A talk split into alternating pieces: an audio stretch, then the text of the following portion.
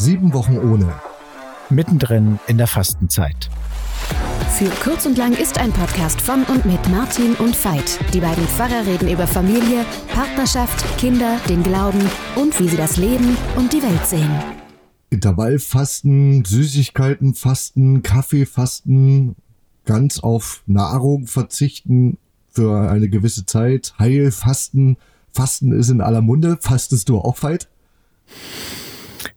Naja, ich wollte gerne fasten. Ich hatte damit beginnen wollen, aber dann war die Arbeit irgendwie so stressig, dass ich das nicht hinbekommen habe. Also insofern faste ich jetzt keine Lebensmittel. Ich nehme irgendwelche Tropfen, die ganz gut sein sollen oder die schaden sollen vielleicht.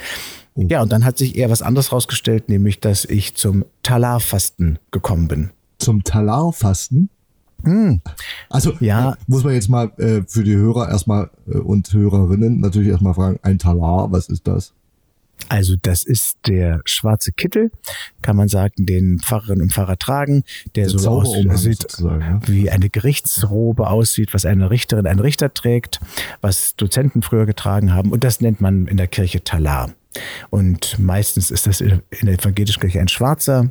Es tragen auch viele auch einen weißen Talar. Das ändert sich oder ist verschieden.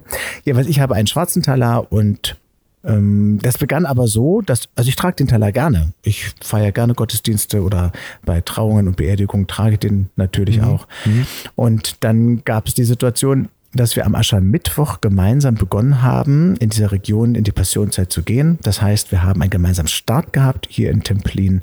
Und es waren sechs Leute da, die alle ein Talar tragen könnten. Und dann haben wir gedacht vorher, wie sieht das aus, wenn wir da zu sechs schwarz vorne stehen? Und haben uns entschieden, nee, das machen wir nicht. Wir tragen keinen Talar.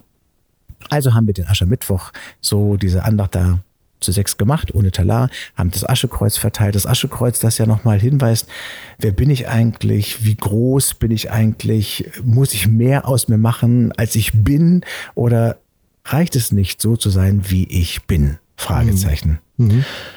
Und dann hat es zwei Gottesdienste gegeben, in denen es sich nicht irgendwie gepasst hätte, dass ich einen Talar trage. Das eine war eine Dialogpredigt mit einem Diakon, der selber keinen Talar trägt. Und ich wollte gerne auf einer Ebene mit ihm diskutieren. Also habe ich keinen Talar getragen. Dann hatten wir den nächsten Gottesdienst mit Menschen mit geistiger Behinderung. Da habe ich dann auch keinen Talar getragen. Und mit einmal dachte ich, dritter Gottesdienst, kein Talar, Passionszeit. Ich faste den Talar bis Karfreitag. Okay. Und so mache ich es gerade. Mhm. Und ist das so ein bisschen, ähm, ja, beim, beim Fasten, da spricht man ja davon, dass es äh, dich auch so ein bisschen befreien soll oder so. Erlebst du das auch so, dass dich das befreit, wenn du den Talar nicht mehr anziehst? Na, ich würde sagen, dass ja Fasten nicht nur um Befreiung geht, sondern mhm. es geht ja auch darum, etwas zu merken, was mir etwas bedeutet. Mhm. Also die Wichtigkeit von bestimmten Dingen überhaupt festzustellen oder kennenzulernen. Und ich merke nach wie vor, dass ich, ich will nicht auf den Talar verzichten, grundsätzlich. Ich finde es schön und auch wichtig, in Anführungsstrichen nackt vor dem Altar zu stehen, also vor der Gemeinde zu stehen, das heißt ohne Talar, ganz in Zivil, mhm. auch als Symbol, das könnt ihr auch. Auch ihr, jeder aus der Gemeinde kann, wenn sie will und sich dazu ein bisschen qualifizieren lässt, sich das zutraut, kann auch einen Gottesdienst halten, kann auch eine Andacht machen, kann auch ein Gebet sprechen. Das ist nicht nur der Pfarrer in Schwarz da vorne, der das kann. Nein, andere können das auch. Ja. Also äh, dein Fasten ist quasi auch äußeres Zeichen, ne? Also du das, das ist ja für deine Gemeinde zumindest sichtbar, dass du das fastest und darauf verzichtest, äh, auf den Talar jetzt die sieben Wochen. Ja, und ich bewege mich auch ein bisschen anders. Ein Talar hat ja schon etwas, dass man die Bewegung etwas ruhiger werden, weil man da die wallenden Gewänder da umher hat. Und natürlich, wenn ich jetzt die Arme hebe oder ausbreite, dann habe ich nicht diese langen Ärmel, die da noch runterhängen oder die ein, wie ein Flügelschlag aussehen. Nein, ich bin einfach nur da in Hose und Jackett stehe ich da und bewege mich vor der Gemeinde. Also es ist anders für mich auch ein anderes körperliches Erleben. Ich finde es gut und ist ein Experiment, was eher zufällig entstanden ist, gar nicht so geplant war. Okay. Und gibt es etwas, was du. Eine, eine Frage noch, ja? ja. Ähm, äh, eigentlich endet ja die Fastenzeit mit dem, mit dem Ostersonntag oder mit dem Ostermorgen. Mhm. Ähm, wirst du dann zum Ostermorgen das erste Mal wieder Talar tragen oder hast du dir schon überlegt, wann, wann du wieder den Talar überwirfst? Ich glaube, ich werde ihn Karfreitag tragen. Das hat diesen Grund, dass an Karfreitag wir auch in allen Dörfern überall das Abendmahl feiern. Ähm, ich, ich glaube, da würde mein Fasten und das, was ich mache oder weil es mir wichtig ist, da würde ich mich zu sehr mit dieser Intention in den Vordergrund stellen. Dafür ist Karfreitag dann doch für die Gemeinde irgendwie ein anderer Feiertag als diese Sonntage in der Passionszeit. Deswegen werde ich am Karfreitag wieder einen Talar anziehen. Ab dem Karfreitag. Mhm. Auch ich weiß, du hast recht, er gehört zur, Pas äh, zur Fasten, zur Passionszeit. Gar keine Frage. Also da liegst du völlig richtig. Aber das merke ich, damit würde meine persönliche Fastenmoment zu sehr im Vordergrund stehen am Karfreitag. Und das möchte ich nicht. Ja.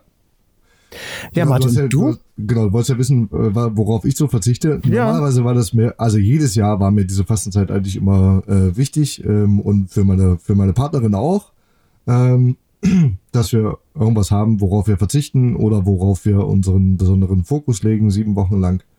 Ähm, dieses Jahr habe ich irgendwie gemerkt, das ist irgendwie alles so zugegraben von, von Arbeit und Dingen, die so von außen ähm, und von innen äh, kommen, dass ich gar nicht so richtig die, ähm, ähm, wie soll ich sagen, so eine, so eine, so eine innere Überzeugung hatte, ich ziehe das jetzt durch. So, ja. Also ich konnte mir mhm. selbst bei sonst die Jahre immer so Süßigkeiten und Kaffee, auf die ich so verzichtet habe. Ähm, und dieses Jahr hatte ich so das Gefühl, oh, ich, kann ich das, schaffe ich das, halte ich das überhaupt durch? Ähm, dann denke ich aber, na, es ist ja noch nicht zu spät. Also ich denke, ähm, selbst wenn ich damit jetzt am Aschermittwoch noch nicht angefangen habe, ich kann ja auch so mitten in der Passionszeit nochmal ähm, noch anfangen, ähm, jetzt mittendrin nochmal auf irgendwas mhm. zu verzichten, einfach für, ein, für einen gewissen Teil. Ähm, ja, und ich hab, hatte immer so den, den, den Leitsatz von einem Übermaß wieder zu einem Normalmaß zurückzukommen. Wenn man also sieben Wochen auf irgendwas verzichtet, dann genieße ich anschließend wieder bewusster, ähm, nehme das als was Besonderes wahr. Ähm, ja, sei es der Kaffee oder die Schokolade oder was weiß ich, die Nutella mhm. auf dem mhm. Frühstücksbrot. Mhm. Genau, also dieses Jahr überhaupt nicht. Ähm, und ich merke auch gerade, da fehlt mir was. Ähm, also es fehlt mir tatsächlich was, dass ich auf, auf was verzichte, um irgendwie wieder auf so ein Normalmaß zurückzukommen. Äh, andererseits fehlt es mir auch irgendwie gerade an, habe ich ja schon gesagt, an, an der nötigen Überzeugung, ich pack's jetzt an, ich mach's jetzt einfach. Hm. Ähm, ja. Naja, du hast es ja sehr schön beschrieben, dass es ja darum geht, etwas meinetwegen äh, bewusster zu erleben, weil ich etwas nicht mache. Und ich finde beide Richtungen total spannend, nicht nur bewusst etwas nicht zu machen, sondern auch bewusst etwas zu machen. Das ist, steckt ja im Fasten beides drin. Also der Verzicht ist ja auch ein bewusstes Tun. Nutella nicht zu essen, ist zwar, dass du etwas nicht tust und gleichzeitig ist es eine ganz bewusste Entscheidung, auf etwas zu verzichten. Und ich finde das, fand das früher irgendwie blöd oder fand Fastend antiquiert oder von früher oder in der Bibel so. Und ich merke, ich habe selber einfach ein paar Jahre gebraucht, bis ich das für mich selber spannend fand als ein Experiment. Wie erlebe ich denn das, wenn ich auf etwas ganz bewusst verzichte? Wie ist die Welt dann? Brauche ich das danach überhaupt? Und wenn ich es brauche, wie schmeckt Nutella dann danach wieder nach sieben Wochen meinetwegen? Und ja, mhm. sie schmeckt natürlich viel intensiver, das wissen wir alle. Insofern bin ich ein Freund davon. Ich finde es als Gesetz nach wie vor schwierig, wenn man das machen muss. Aber ja. Es hat, aber, hab, es hat aber die große Chance, dich sozusagen, ähm, äh, welche Dinge beherrsche ich noch und wo, von welchen Dingen lasse ich mich beherrschen? Also so ein bisschen äh, auch von den Genussmitteln oder so, ja. Also beherrsche ich es noch, äh, jetzt sieben Wochen ähm, auf die Nutella am Frühstücks, beim hm. Frühstücksbrot zu verzichten? Hm. Ähm, oder fehlt mir so dermaßen was, ähm, dass ich das nicht mehr unter Kontrolle habe und ich, ähm, also ich will jetzt noch nicht von Abhängigkeit sprechen, ja, aber ähm, dass das, dass das so eine wichtige Rolle hat äh, in meinem Leben, dass ähm, ich ohne Nutella gar nicht mehr kann. Genau, das sind jetzt die, die stofflichen Abhängigkeiten, also ja. weil ich irgendwas konsumiere oder nicht konsumiere.